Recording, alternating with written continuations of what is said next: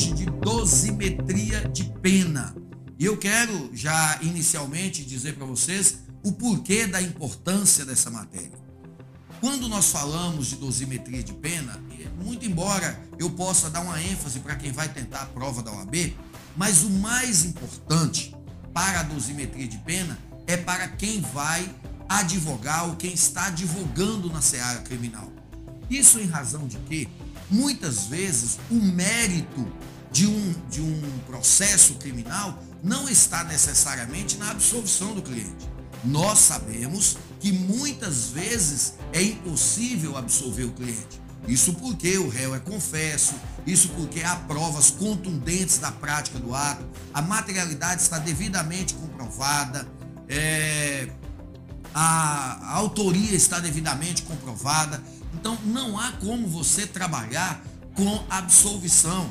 E as pessoas tendem a imaginar que o papel do advogado de defesa é absolver o réu. E não necessariamente. Uma das maiores vitórias de um advogado criminalista que atua com responsabilidade no processo penal é, sem dúvida nenhuma, conseguir a pena justa para o crime praticado pelo seu cliente. E a pena justa parte do princípio de uma dosimetria de pena perfeita.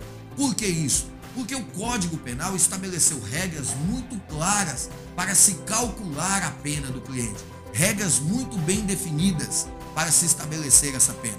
Essas regras começam no artigo 59 do Código Penal e nós vamos trabalhar com elas a partir de agora.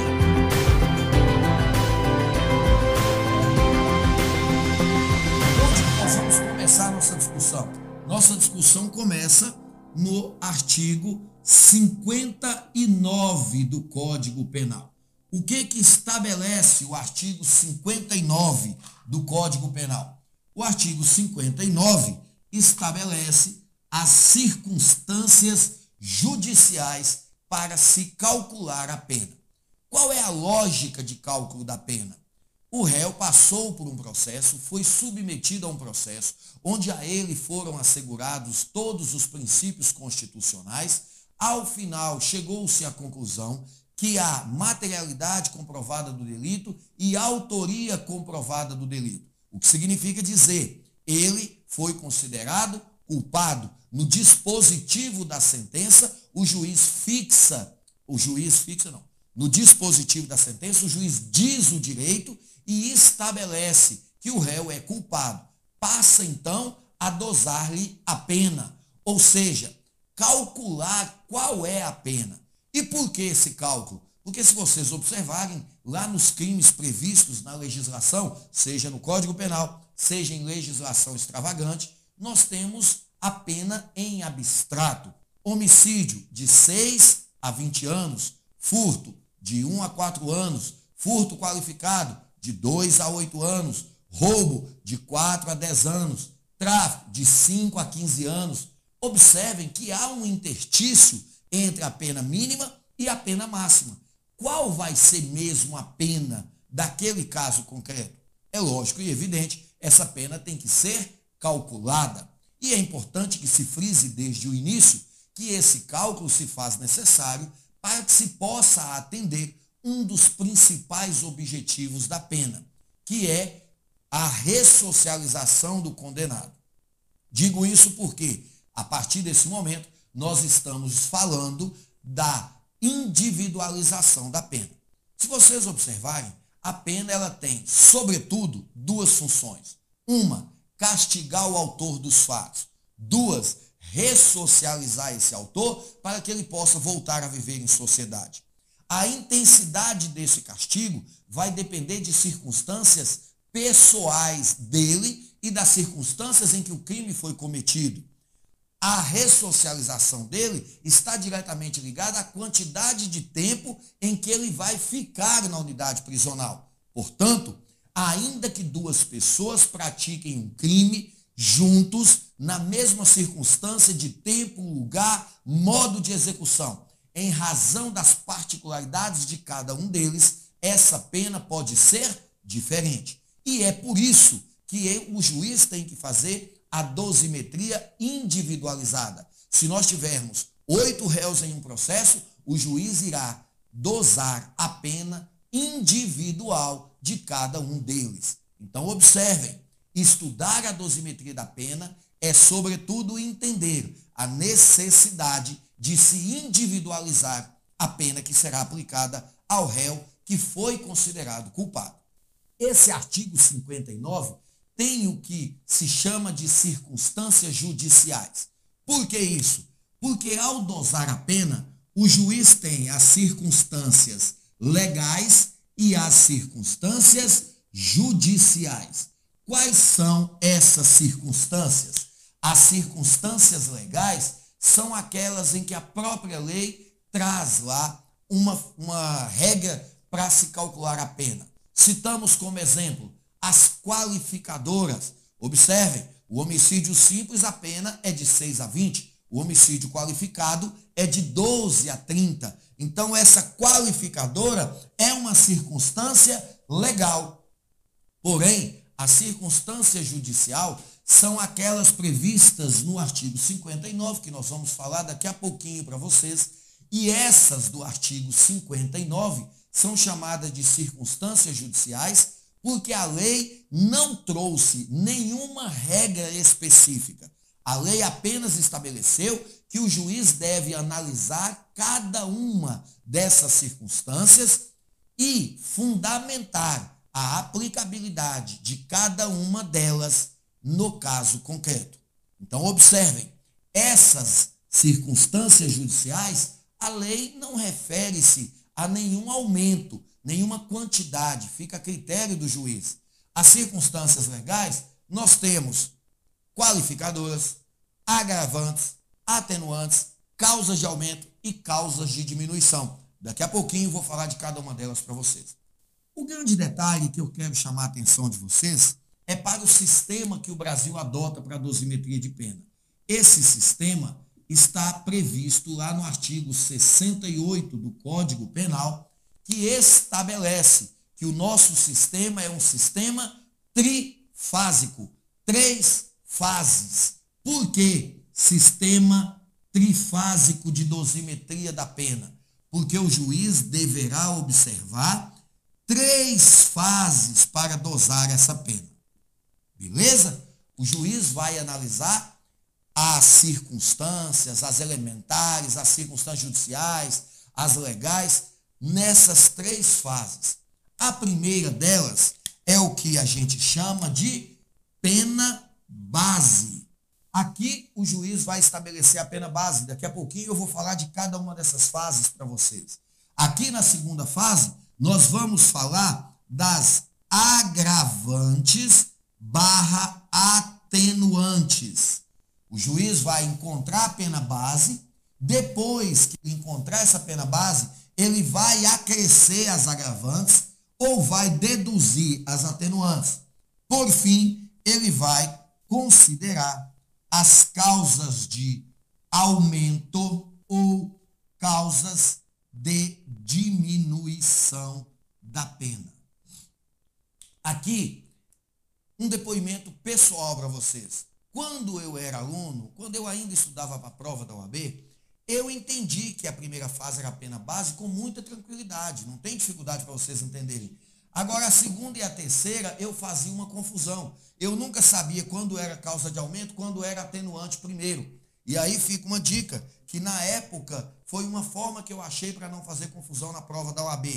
A letra A vem antes da letra C. Ou seja, primeiro as agravantes e atenuantes. Depois as causas de aumento e causas de diminuição. Letra A vem antes da letra C. Aí você não vai fazer confusão. Se o nosso sistema de dosimetria da pena é um sistema trifásico, então nós temos a primeira fase, a pena base. A segunda fase, agravantes e atenuantes. A terceira fase, causas de aumento ou causas de diminuição.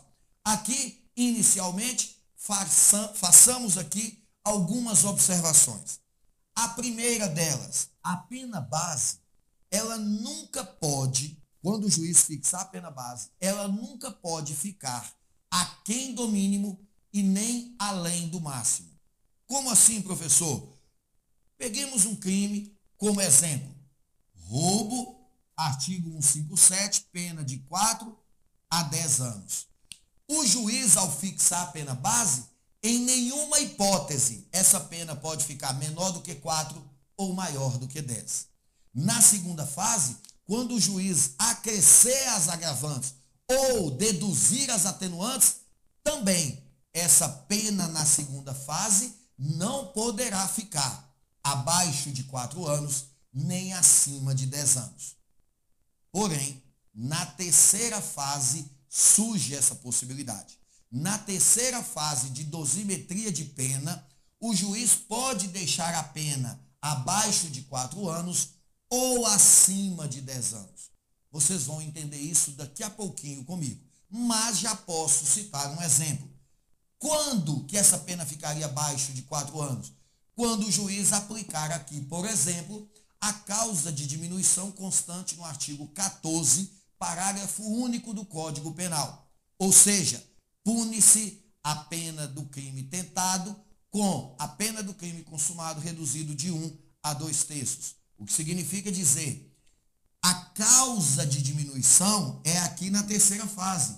Então, o juiz tinha fixado na pena base 4 anos, nas agravantes, ele colocou um agravante, subiu para 4 anos e 6 meses, aqui ele reduziu pela tentativa, baixou para 2 anos e 4 meses, por exemplo.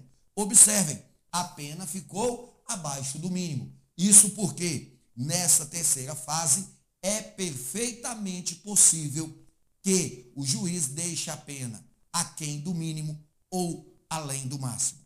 Na primeira e segunda, isso não pode ocorrer.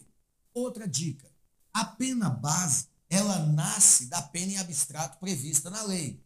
Roubo, 4 a 10 anos. Furto, 1 a 4 anos agravantes e atenuantes. Nós vamos falar daqui a pouco com mais detalhes. Elas estão no artigo 61, 62, 65 e 66 do Código Penal. Se vocês observarem, lá não fala em quantidade. Causas de aumento e causas de diminuição são as mais fáceis de você verificar. Todas as vezes que você verificar na lei que nós temos lá fração, é causa de aumento ou causa de diminuição um terço até a metade, de um a dois terços, de um sexto a dois terços, de um sexto até a metade, de dois, de, um, de metade até dois terços. Às vezes, só assim, aumenta de metade, metade é uma fração. Todas as vezes que nós falarmos em fração, nós estamos falando em causas de aumento ou causas de diminuição. Na grande maioria das vezes, a própria lei já denuncia isso aumenta-se a pena de um sexto a dois terços, aumenta-se a pena de, um, de metade, diminui-se de um sexto a dois terços, reduz de um sexto a dois terços, causa de diminuição de pena. Gente, então veja bem, o que, é que eu preciso que vocês entendam agora?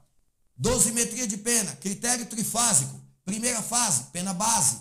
Segunda fase, agravante e atenuante. Terceira fase, causa de aumento e diminuição que você identifica através de frações. Então agora vamos analisar cada uma dessas fases individualmente. Então vamos lá dar sequência ao nosso estudo de dosimetria de pena. Observe que se de repente você tem um caso criminal em que o seu cliente foi condenado, muito embora você não consiga a absolvição dele, você, analisando a dosimetria de pena que o juiz fez, você irá identificar onde ele se equivocou e você irá apontar isso para o tribunal e certamente você alcançará sucesso e pode ter um resultado muito importante para o seu cliente. Imagine, a depender de quanto você consegue abaixar na pena, essa pena já pode estar prescrita. A prescrição pode aí beneficiar o seu cliente. Essa pena pode mudar de regime, de fechado para semiaberto, de semiaberto para aberto. Dependendo da quantidade que você reduzir, o seu cliente poderá ter direito à substituição da pena, o que ele não tinha antes, porque ela estava acima de quatro anos. Então, observem que são muitas questões que podem te ajudar. Primeira fase. O que, que eu tenho que ficar atento com a primeira fase? A primeira fase estabelece que o juiz irá fixar a pena base, pena base analisando as circunstâncias do artigo 59. Essas circunstâncias são em número de oito. São oito circunstâncias elencadas no artigo 59. Eu estou convicto que é difícil você lembrar. Muito embora, se na prova da OAB você estiver fazendo a segunda fase em penal, você vai poder usar o código. Na nossa vida prática, você também usa o código. Mas se eventualmente é uma prova que você não pode usar o código, vai uma dica aí para vocês. As circunstâncias, eu costumo nomeá-las de C5 MPA. Você nunca vai errar. C5 MPA. É lógico que não está na sequência que o código trouxe, tá joia? Mas é para facilitar para vocês. Rapidamente eu poderia dizer C5 por quê? Porque tem cinco circunstâncias com a letra C. Cinco. Depois tem motivo, personalidade do réu e antecedentes. As cinco aqui, vamos ver se eu lembro de qual. Se eu não lembrar, alguém me ajuda aí. Primeiro, culpabilidade, circunstância, comportamento da vítima, conduta social e consequências. Vou anotar no quadro cada uma delas. Mas eu vou começar na ordem que a lei traz. Qual é a primeira que a lei traz? A lei traz antecedentes. Meus amigos, observem o seguinte: a pena sempre vai partir do mínimo legal. O que significa dizer, nós vamos pegar um, um caso como exemplo e vamos deixá-lo aqui no canto do quadro, porque tudo que nós fizermos, nós vamos usar esse caso, tá bom? Artigo 121, parágrafo 2 inciso 1 e 4 do CP. Nós vamos usar esse crime, homicídio qualificado por motivo torpe e recurso que dificultou a defesa da vítima, para trabalhar. A lei prevê de 12 a 30 anos. Essa é a pena em abstrato. Então vamos fazer a dosimetria de pena. Olha só, o juiz vai fixar a pena base. Ou seja, a pena base é 12. Porque eu já sei, e eu disse isso há poucos minutos, que na primeira fase a pena não pode ficar abaixo do mínimo. Nada que o juiz fizer no artigo 59, essa pena pode ficar abaixo de 12 anos. Na primeira fase, ela tem que ser de 12 anos para frente. O que significa dizer que dessas oito circunstâncias, todas as vezes que uma delas for desfavorável ao réu, o juiz vai aumentando a pena. Parte de 12, porque é o mínimo. Surgiu uma circunstância desfavorável, o juiz vai aumentando. Vamos então entender quais são essas circunstâncias. Antecedentes. Esses antecedentes serão levados em consideração desfavoravelmente ao réu todas as vezes que ele já tiver respondido o processo criminal transitada em julgado, com a sentença transitada em julgado. Aqui eu vou falar com calma, porque essa circunstância é a mais polêmica delas. Por quê? Porque os antecedentes, o STJ, na súmula 444, aí eu vou colocar aqui para você dar uma olhada, ó, súmula 444 do STJ estabelece que inquéritos e processos em andamento não podem ser considerados como maus antecedentes. Imagine, o seu cliente está respondendo por um crime de homicídio, mas ele foi condenado hoje por homicídio e já tem outros processos, inquéritos tramitando na delegacia. O juiz não pode considerar isso como maus antecedentes, em razão do princípio da presunção de inocência. Bacana? Imagine, o juiz aumenta a pena aqui porque ele está respondendo um inquérito por tráfico. E depois ele foi absolvido porque ficou provado que ele não estava traficando drogas. Como que nós vamos mexer nessa pena? Então o STJ, o STF também já produziu esse entendimento, está lá no informativo 685 o informativo do STF 685 diz isso, mas para o STJ é matéria sumulada. Súmula 444 do STJ. Significa dizer, inquéritos e processos em andamento não podem ser considerados para fins de maus antecedentes. Então, o que pode ser mau antecedente? Se ele já tiver uma sentença condenatória transitada em julgado, isso pode ser reincidência. E a reincidência, nós vamos estudar daqui a pouco, é na segunda fase. É uma agravante, vai agravar a pena dele. Aí alguém poderia me dizer, mas se eu na segunda fase vou usar agravante, eu não posso usar como maus antecedentes. Verdade. Non bis in idem. Eu não posso prejudicar o réu duas vezes pelo mesmo motivo. Aí você me pergunta, então quando que o réu terá maus antecedentes? Aqui surge um fenômeno chamado reincidência caduca. Isso é um termo doutrinário. O que quer dizer reincidência caduca? Todas as vezes que o réu for condenado, cinco anos depois que extinguir a punibilidade dele pelo cumprimento da pena, ele volta a ser tecnicamente primário. Olha a terminologia. Ele não é primário, ele é tecnicamente primário. Por quê? Porque foi extinta a punibilidade pelo cumprimento da pena e já se decorreram cinco anos desde a extinção dessa punibilidade. Exemplo, o réu foi condenado por um crime de furto a uma pena de dois anos. Ele cumpriu essa pena e encerrou o cumprimento dessa pena em 2010. Em 2015, esse réu volta a ser tecnicamente primário. Observem, se em 2017 o juiz estiver fixando uma pena de homicídio para ele, o juiz vai considerar que ele tem maus antecedentes. Ele é reincidente? Não. Já passaram-se cinco anos desde que ele encerrou o cumprimento da pena. Portanto, ele voltou a ser tecnicamente primário. O juiz, então, não pode considerá-lo reincidente, mas pode considerar que ele tem maus antecedentes. Gente, vocês não têm ideia a quantidade de juízes que colocam na sentença maus antecedentes, considerando inquérito, processos em andamento cuja sentença ainda não transitou em julgado. Você recorrendo, apontando isso aqui, o tribunal vai com certeza reformar essa pena.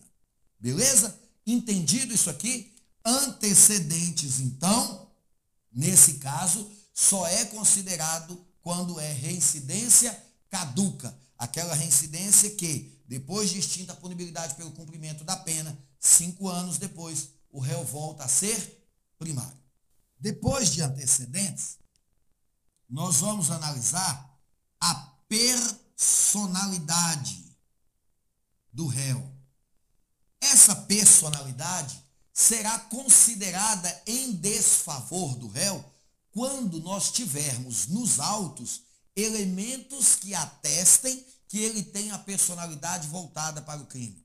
Qual é o grande detalhe aqui? A jurisprudência é pacífica, a doutrina é pacífica nesse sentido. O juiz só pode considerar personalidade desfavorável se nós tivermos elementos concretos nos autos que atestam essa personalidade. Portanto, apenas quando há laudos assinados por profissionais especializados. O juiz não tem competência técnica para aferir se o réu tem a personalidade voltada para o crime. Apenas um profissional da psicologia ou da psiquiatria pode atestar isso nos autos. Se nós não tivermos esses laudos, o juiz não pode usar a personalidade do réu em seu desfavor na hora de fixar a pena base. Bacana? Então aí depois nós temos motivos. Quando que os motivos serão usados em desfavor do réu? Todas as vezes que o juiz, analisando as circunstâncias, observar que o motivo pelo qual o réu praticou o crime é um motivo que enseja a necessidade de aumentar a pena base dele. Mas, cuidado, eu vou colocar aqui o cuidado em destaque vermelho. Por que digo cuidado? Cuidado porque, se esses motivos já qualificaram o crime, o juiz não pode considerar aqui.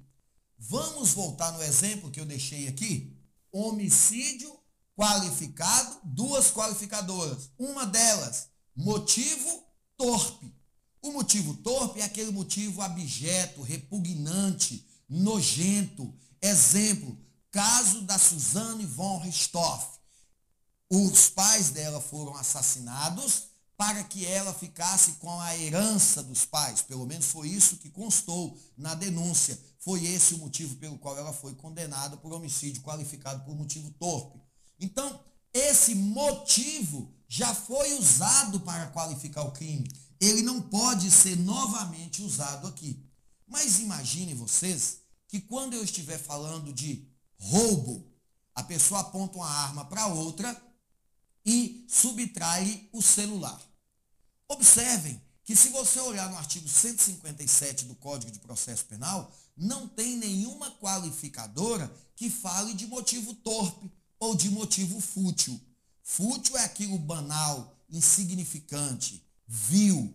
Então observem, se o réu roubou o celular por um motivo repugnante, abjeto, seria motivo torpe. Se for por um motivo banal, o réu roubou um celular para, sei lá, um motivo ínfimo, uma bobeira, o juiz vai considerar, ao fixar a pena base, esse motivo em desfavor do réu. Vai aumentar um pouquinho mais a sua pena base. Cuidado, esse motivo a ser analisado na pena base deve ser analisado somente se ele já não qualificou o crime, para não ocorrer em non bis in idem. Beleza? Tudo bem. Depois de motivo, nós temos aí as circunstâncias com a letra C. A primeira delas, culpabilidade. O que é a culpabilidade? Prestem atenção, porque vocês, ao estudarem direito penal, lá no início, lá em direito penal 1, vocês estudaram os elementos do crime. O crime é um fato típico, ilícito e culpável. O crime é um fato típico, ilícito ou antijurídico e culpável. Observem que lá no conceito de crime, um dos pilares é a culpabilidade. Mas cuidado, essa culpabilidade do conceito de crime não é essa culpabilidade do artigo 59.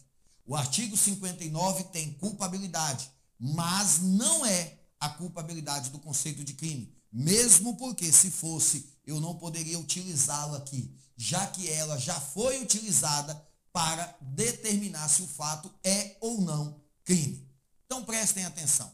A culpabilidade, como conceito do crime, diz respeito ao juízo de reprovação da conduta, à exigibilidade de que o réu agisse de outra forma. Era esperado dele que, sabendo que aquele fato era crime, ele pudesse agir de forma diferente. Essa é a culpabilidade como elemento do crime. Essa culpabilidade aqui é o grau da reprovação da conduta. Essa culpabilidade será analisada em desfavor do réu na pena base quando ficar claro, restar evidenciado, restar provado nos autos e o juiz conseguir identificar essa prova de que a intensidade do dolo, a vontade do réu de que o crime acontecesse era muito maior do que em outros casos. O grau de reprovação é muito maior. O exemplo que eu normalmente cito, e fica fácil de vocês entenderem. Imaginem dois réus. Dois réus cometeram homicídio. Os dois réus, o homicídio era com duas qualificadoras mas um dos réus deu um tiro na vítima. A vítima morreu e ele foi embora. O outro réu deu 15 tiros na vítima. É lógico que essa quantidade de disparos denota um maior grau de reprovação. A intensidade do dolo dele é muito maior do que aquele que só deu um tiro. Nesse caso, então, essa culpabilidade é intensa e o juiz vai aumentar um pouquinho a sua pena base. Outra situação muito comum e muito interessante de se analisar são nos casos de tentativa. Imagine que um réu dá um tiro na vítima, a vítima corre. O réu corre para um lado, a vítima o outro. A vítima é socorrida e não morre. No outro caso, o réu dá um tiro, a vítima corre ele corre atrás, dá dois tiros. A vítima continua correndo. Ele continua atrás, dá três tiros. Nisso a polícia chega, réu para um lado, vítima por outro. A vítima é socorrida. Nós temos dois casos de tentativa de homicídio. Em um deles, a culpabilidade é muito mais intensa, porque ficou evidenciado a ficou evidenciada a intensidade do dolo. O grau de reprovação da conduta é muito maior. Nesse caso, a culpabilidade será considerada para aumentar um pouquinho a pena base do réu. Bacana? Outra coisa, conduta social. A conduta social é aquela conduta que pode ser considerada a favor ou contra o réu. Lembrando, para ser contra, ela não pode se confundir com antecedentes. Antecedentes são aqueles atos praticados pelo réu que têm repercussão na esfera penal. Ou seja, ele constantemente pratica outros crimes, ele constantemente é, pratica condutas características de uma contravenção penal, tem repercussão na esfera penal. A conduta social não. A conduta social é, por exemplo, a conduta social será levada em desvantagem para o réu quando, ele, quando restar demonstrado nos autos que ele é uma pessoa extremamente agressiva, ignorante, mal educado, distrata as pessoas, não tem bons princípios familiares, se embriaga com frequência em público e causa vexame, tem uma conduta social reprovável. O juiz vai então aumentar um pouquinho a pena base dele quando que essa conduta social deverá ser considerada em seu favor? Embora ele tenha cometido um crime, o juiz vai considerar que ele é uma pessoa benquista na sociedade, envolvido em projetos sociais beneficentes, é uma pessoa de hábitos e posturas é, familiares bem preservadas, religiosos, é uma pessoa bem vista na sociedade. A sua conduta social. Observem, nós temos aqui, nessa circunstância judicial, uma carga de preconceito muito grande, porque isso reside na subjetividade do juiz. O juiz pode entender que uma determinada conduta desse réu é reprovável, quando na verdade isso nada mais é do que um preconceito do julgador. Se você considerar e conseguir demonstrar que isso é um preconceito, óbvio que você vai recorrer e o tribunal vai reformar essa pena. A outra, consequências do crime. Gente, as consequências do crime são muito fáceis de ser analisadas. O que você tem que entender é o seguinte: todo crime tem uma consequência natural. O juiz não pode aumentar a pena do réu num crime de homicídio porque a vítima morreu. Mas só há homicídio se a vítima morrer. Se ela não morresse, não há homicídio. Então, portanto, essa é uma consequência natural do tipo penal. Perceba, se nós estamos falando de crime de homicídio, o juiz não pode colocar um aumento na pena base, considerando que as circunstâncias do crime são graves, porque tirou a vida de uma pessoa. Mas todo homicídio tira a vida de uma pessoa. Então não é possível considerar um aumento nessa pena base em razão das circunstâncias, das consequências, quando elas são inerentes ao tipo penal. Por outro lado, é possível aumentar um pouquinho a pena do réu quando essas consequências fogem ao natural. Exemplo, quando o, a vítima era pai de três crianças Imaginem vocês, não foi simplesmente o fato de tirar a vida de uma pessoa, tirou a vida de um pai de família que deixou órfão três filhos, desamparados. Ele era rimo de família. As consequências fogem ao natural. Nesse caso, o juiz vai aumentar um pouquinho essa pena. Bom, depois nós temos as circunstâncias. Como assim, professor? O que são as circunstâncias? São os elementos relacionados ao tempo, lugar, modo de execução do crime que o juiz vai analisar em desvantagem do réu ou a favor. Normalmente se analisa de forma desfavorável. Vou citar um exemplo.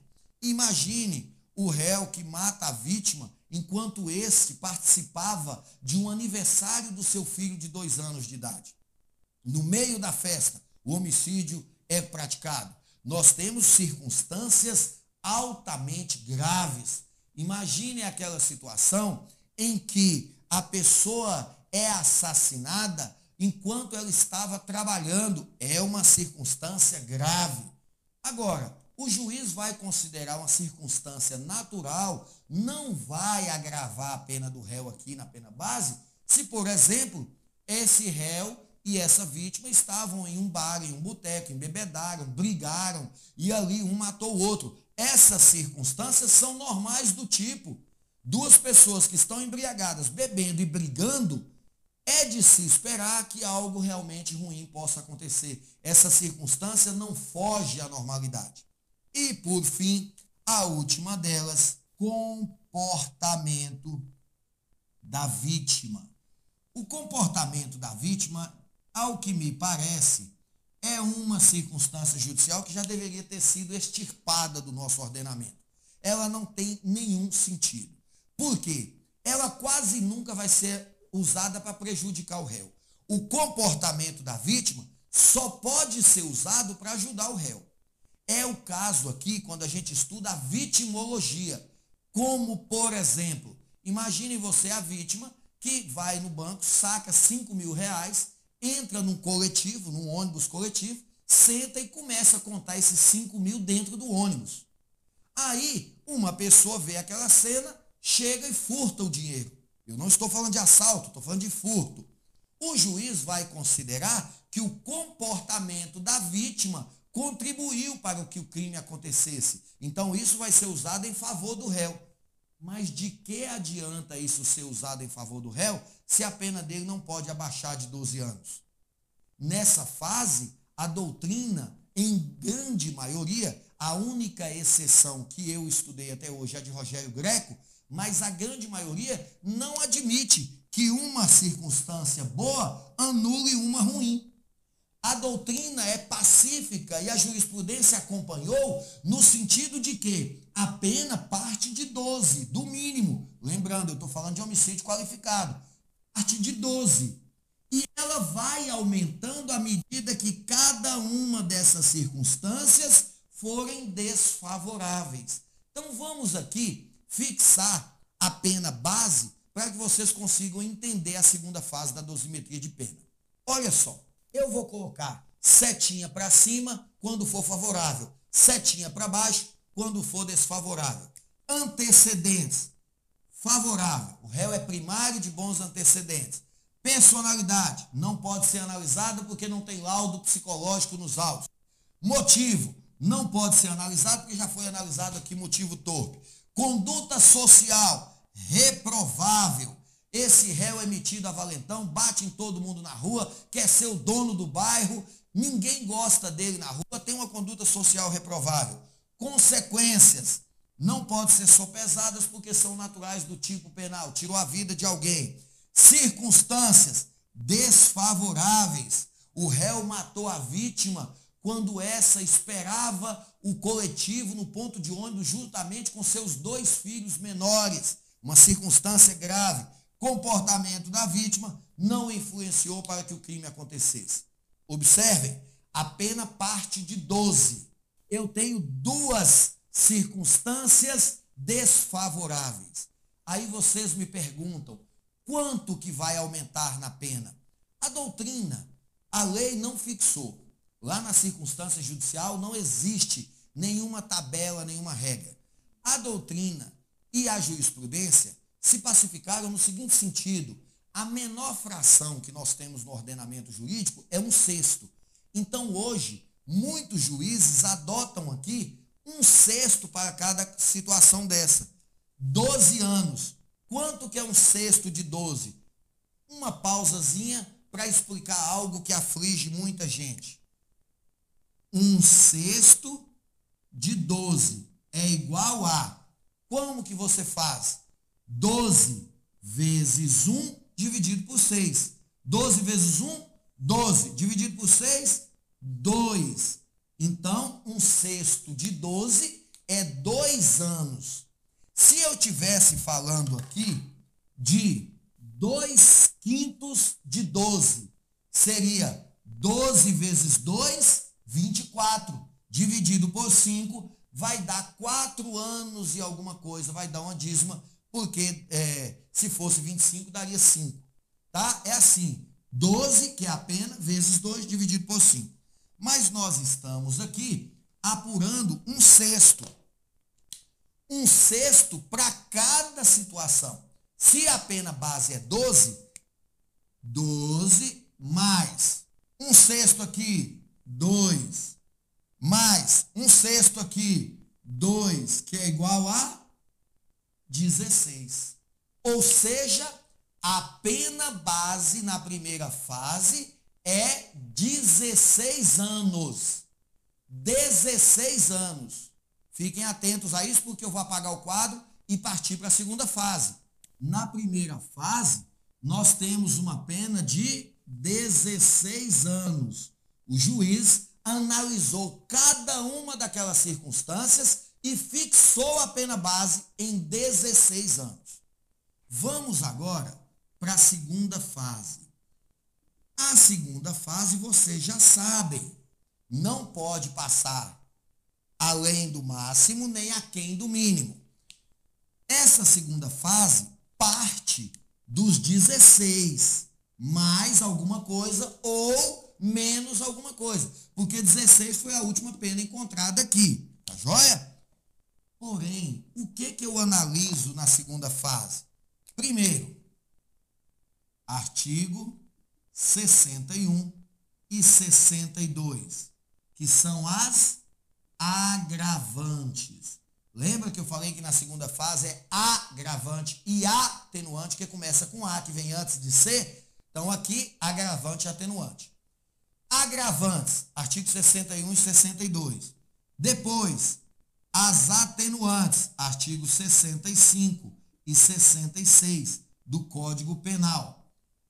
Aqui, gente, fiquem atentos. Nós temos algumas agravantes e algumas atenuantes que são preponderantes.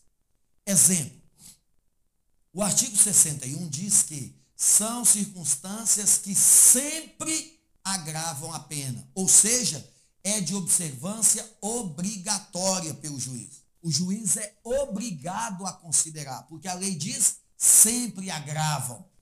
Artigo 65 são circunstâncias que sempre atenuam a pena. Então, são atenuantes que o juiz deve observar obrigatoriamente. Beleza, tranquilos. Artigo 61. Qual é a agravante que se destaca? A reincidência. O que é a reincidência? Reincidência, ao contrário do que muitos pensam, não é quando o réu vai ser condenado, ele já cometeu outros crimes, não. Não é isso. Cuidado. O réu está sendo condenado hoje, o juiz está fixando a pena, todos os crimes que ele cometeu antes, então ele é reincidente. Não é isso. Ser reincidente é quando ele praticou esse crime, pelo qual ele está respondendo agora, ele já tinha contra ele uma sentença penal condenatória. Observem, quando ele cometeu esse crime pelo qual ele está sendo apenado hoje, ele já tinha cometido um outro crime. Beleza? Fiquem atentos a isso. Se ele é reincidente, são circunstâncias que sempre agravam a pena. Sempre agravam a pena. Também agrava a pena cometer crime contra menor de 14 anos, maior de 70 anos, contra idoso, por motivo fútil, por motivo é, torpe, com recurso que dificultou a defesa da vítima são várias situações que ele pode usar, o juiz pode usar para agravar a pena. Elas estão lá no artigo 61 e 62. Ah, observem, Artigo 61, agravantes, rol taxativo. O juiz não pode acrescentar uma circunstância que não esteja na lei. Está no artigo 61, agrava a pena. Não está, não pode agravar. Beleza? Olha só. Cuidado. Antecedentes é diferente de reincidência.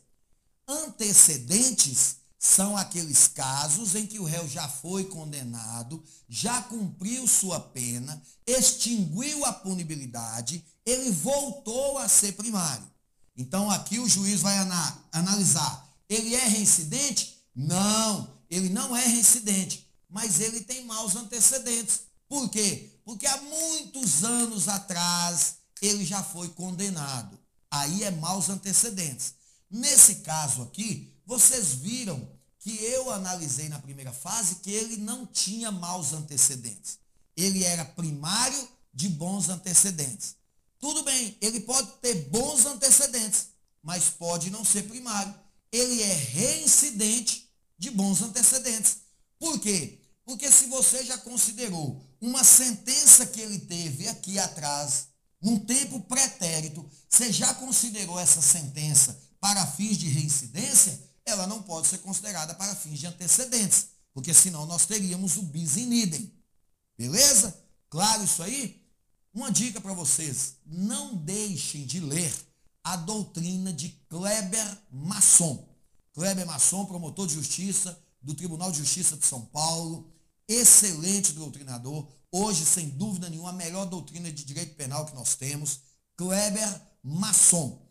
Peguem a doutrina dele, essa parte de dosimetria de pena é espetacular. Muito didática, vale a pena você dar uma estudada. Beleza?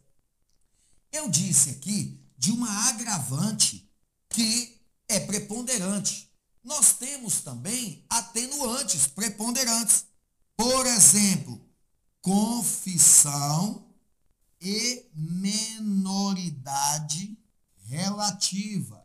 O que, que é menoridade relativa? Observem. Quando o réu confessa espontaneamente, ele tem direito até a pena reduzida. É uma atenuante.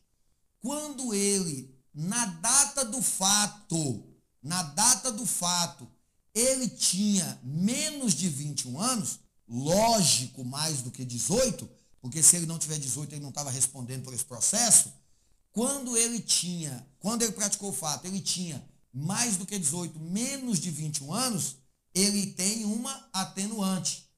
Também é atenuante a senilidade. O nome é esse mesmo, vem de sênior.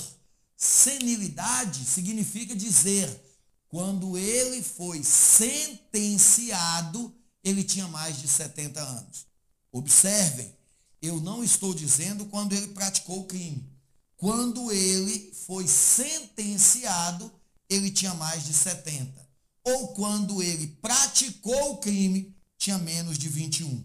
Portanto, ele tem direito a uma atenuante. Fiquem atentos a isso aí. Beleza? Superada essa fase de atenuantes, de agravantes, vamos ver como que ficaria nossa pena. O réu tem 16 anos. Porém, ele é reincidente. Quanto que vai aumentar? O juiz pode adotar o critério que ele quiser. A lei deixou isso aberto.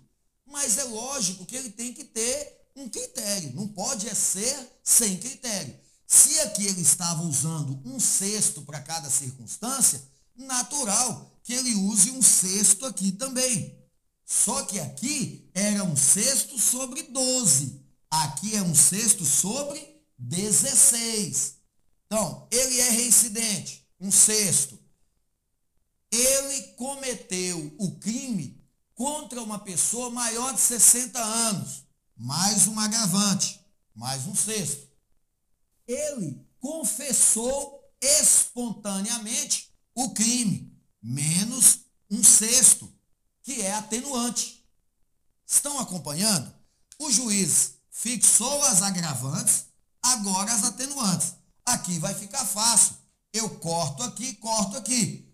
Porque essa vai neutralizar essa.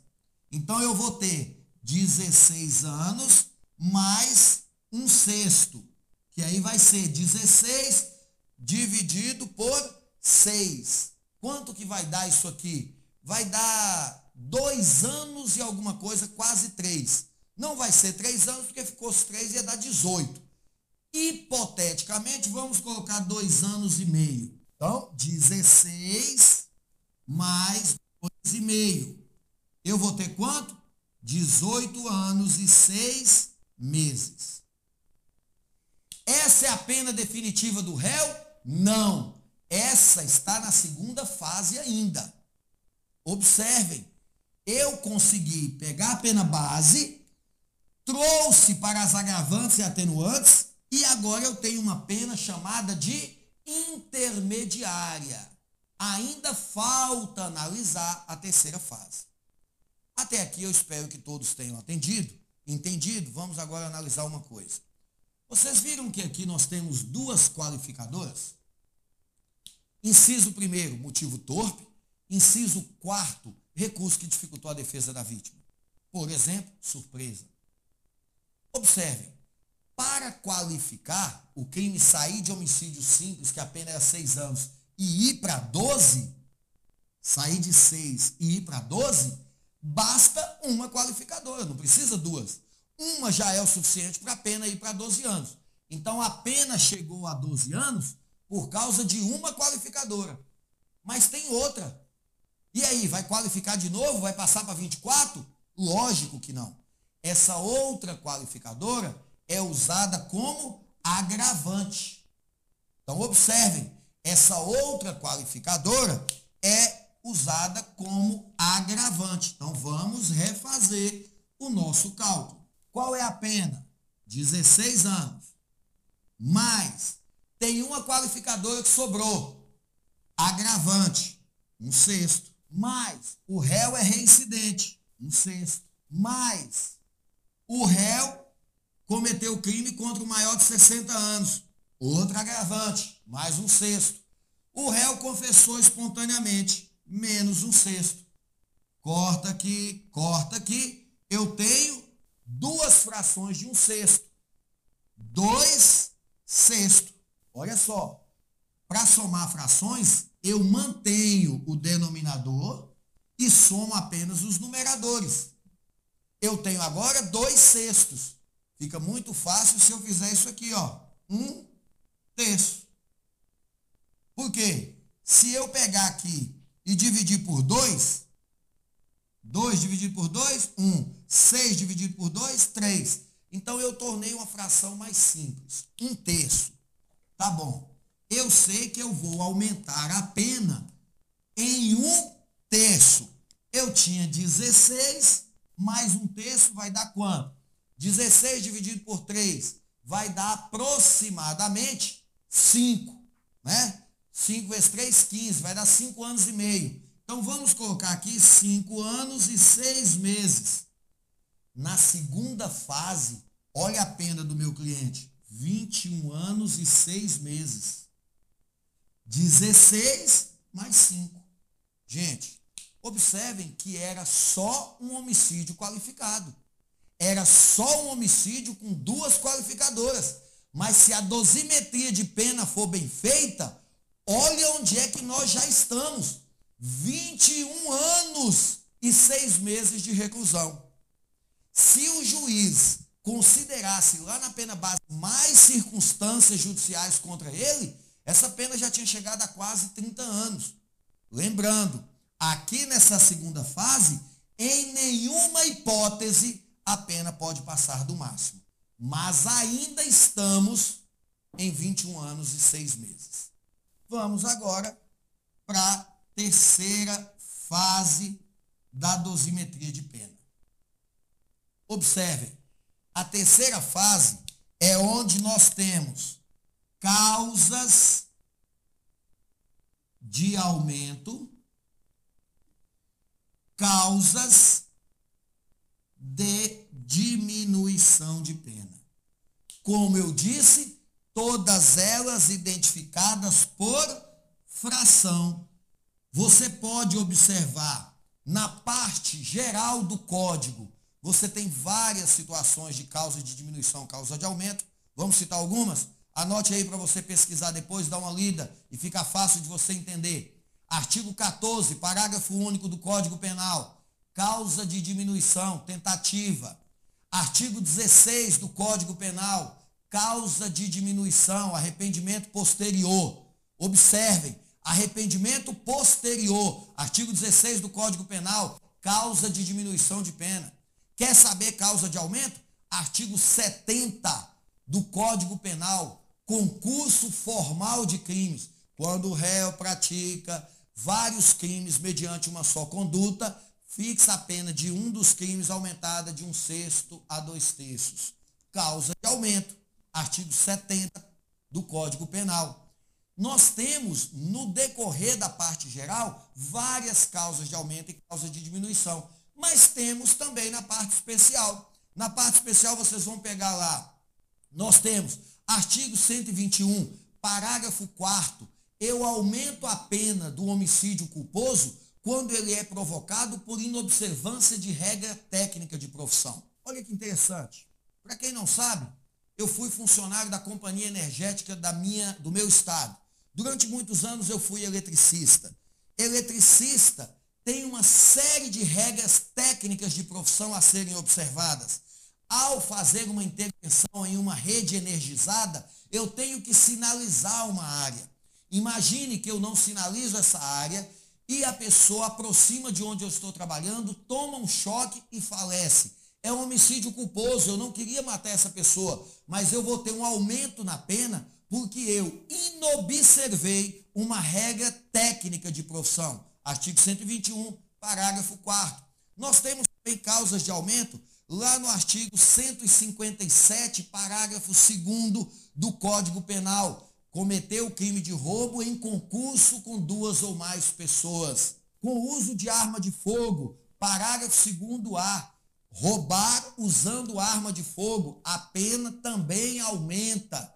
Então são causas de aumento, tanto na parte geral como na parte especial. Vamos observar que nesse homicídio eu não tenho nenhuma causa de aumento eu também não tenho nenhuma causa de diminuição. Portanto, a pena definitiva será 21 anos e 6 meses. Porque na terceira fase, o juiz vai assim dizer: a míngua da existência de causas de aumento ou diminuição torna definitiva a pena em 21 anos e 6 meses de reclusão. Porém, observem hipoteticamente, nós tivéssemos aqui um caso de artigo 121, parágrafo 2 inciso 1 e 4 combinado com artigo 14. O que, que é isso? Tentativa de homicídio. Na tentativa de homicídio, é aqui que o juiz vai considerar.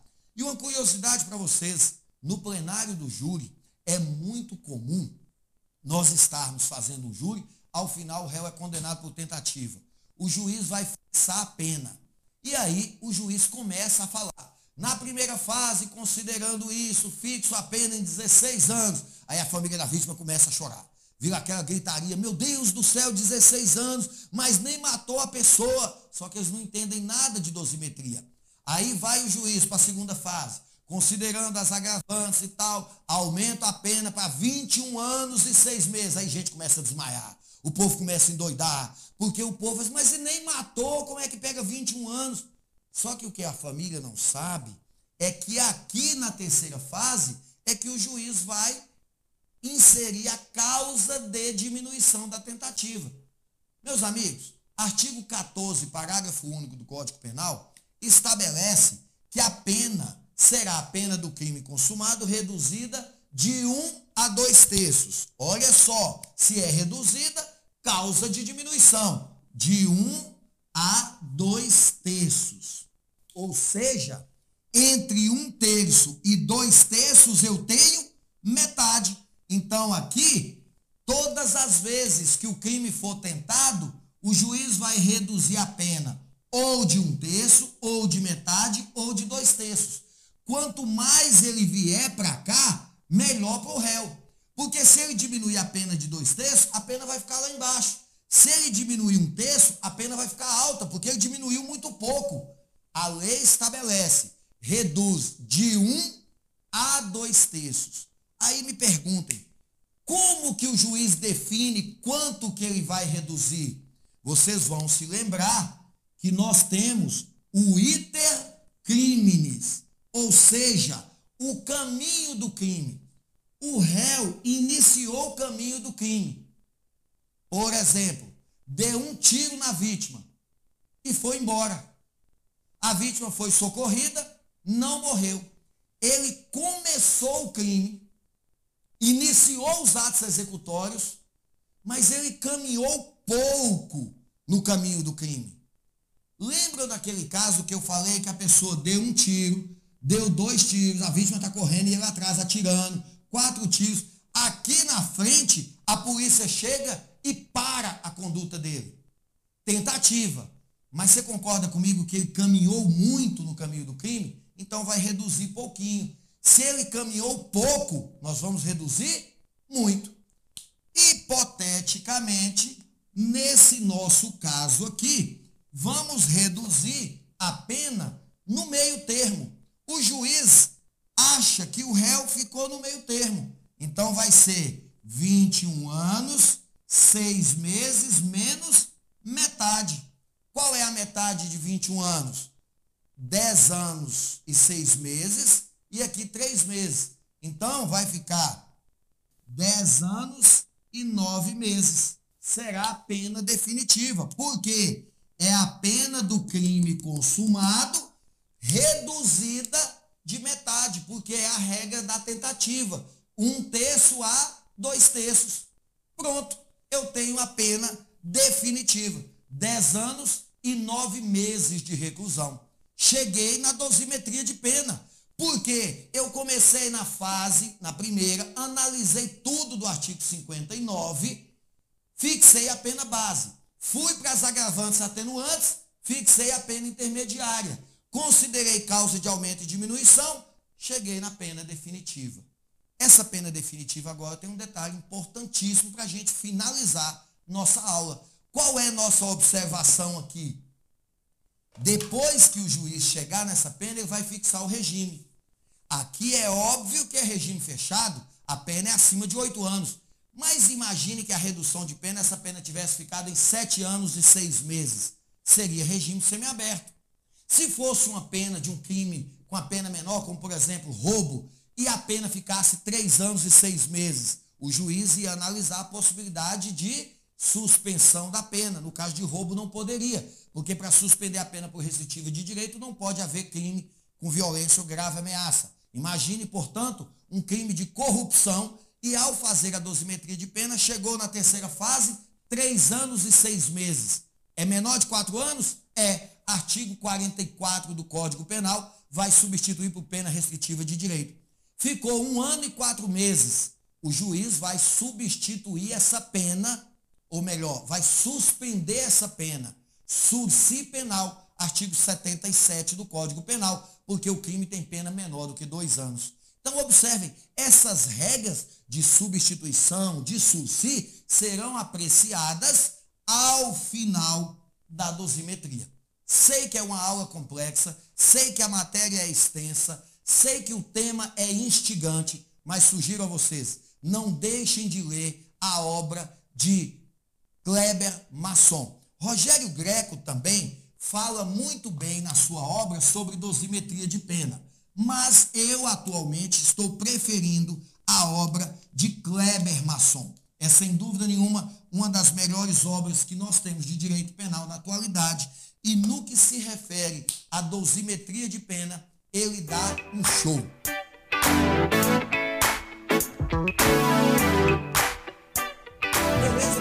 espero que vocês tenham gostado da aula, espero que eu tenha atendido a expectativa de vocês. Eu não tenho dúvida que vocês terão muitas dúvidas, então mandem para nós.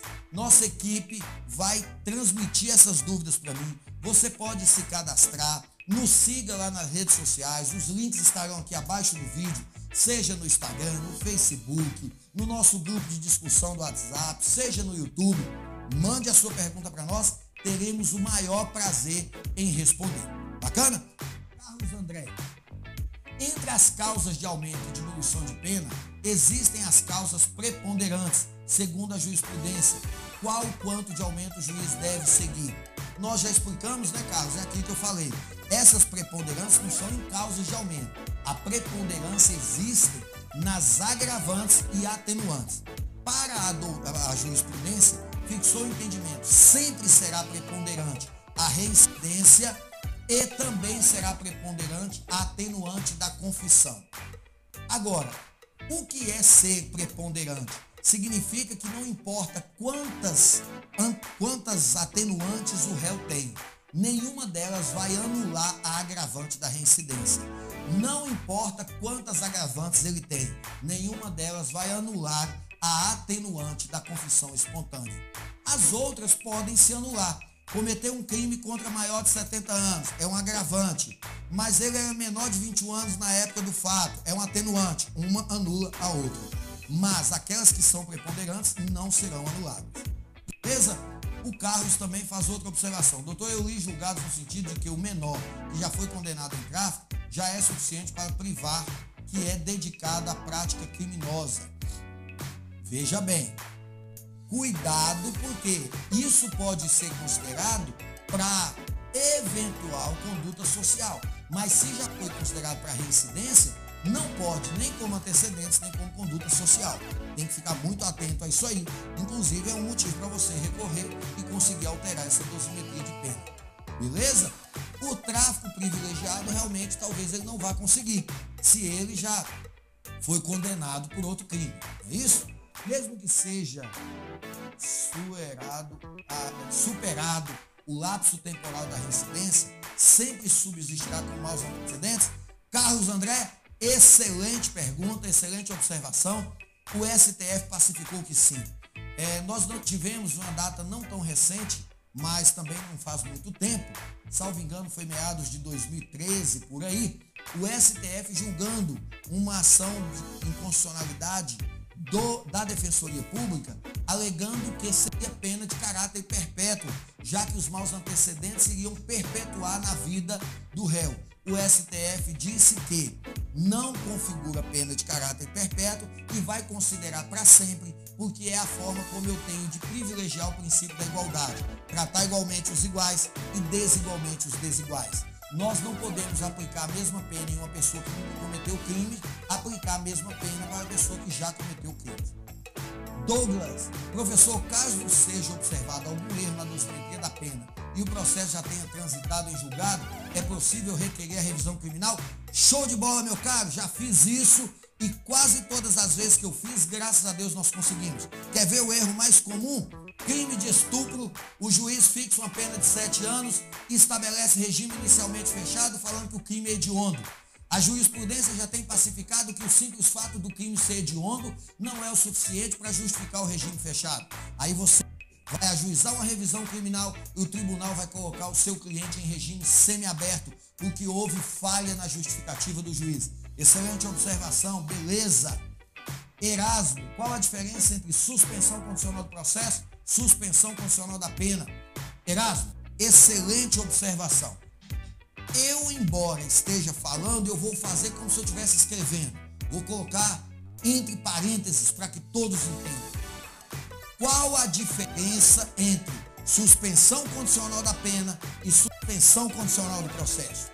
Primeira coisa, suspensão condicional do processo, artigo 89 da Lei 9099 de 95 se o réu está respondendo por um crime cuja pena mínima é igual ou inferior a um ano, o promotor poderá oferecer para ele a suspensão condicional do processo, o que significa dizer, o processo será suspenso, o processo nem começará, não haverá audiência, não haverá resposta à acusação, não haverá sentença, o processo será suspenso logo no início.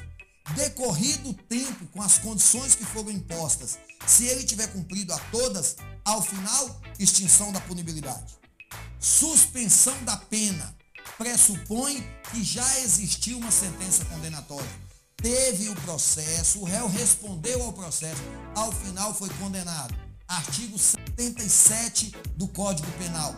A pena a ele aplicada é menor de dois anos, no caso do SUSI normal, e do societário, se a pessoa preenche os casos lá da idade, mais de 70 anos, a pena até quatro anos, cabe também o SUSI. Nesse caso, nós já temos uma condenação. Significa dizer, o juiz vai suspender essa pena e o réu não vai cumprir essa pena. Beleza? Ao final do tempo de prova, é extinta a punibilidade. Bacana? Muito obrigado, Erasmo, pela pergunta, show de bola, e nos permitiu explicar isso para os nossos alunos. Beleza? Um abraço a todos, muito obrigado pela atenção. A nossa live hoje extrapolou o nosso horário. Me perdoem pelo atraso aí, uma hora e meia de aula. Passou muito tempo, na verdade, a previsão é de uma hora só, mas é um tema complexo, a gente sabe da importância dele. Peço perdão a vocês por ter demorado tanto. Um grande abraço. Um grande abraço a todos vocês do Brasil inteiro, do Rio Grande do Sul, Paraná, Santa Catarina, Mato Grosso, Goiás, Minas Gerais, Bahia, Espírito Santo. É, nós temos alunos em Sergipe, Pernambuco, Piauí, Acre, Rondônia, Pará. Um grande abraço para todos vocês. Espero aqui na próxima terça-feira. Valeu! Tchau!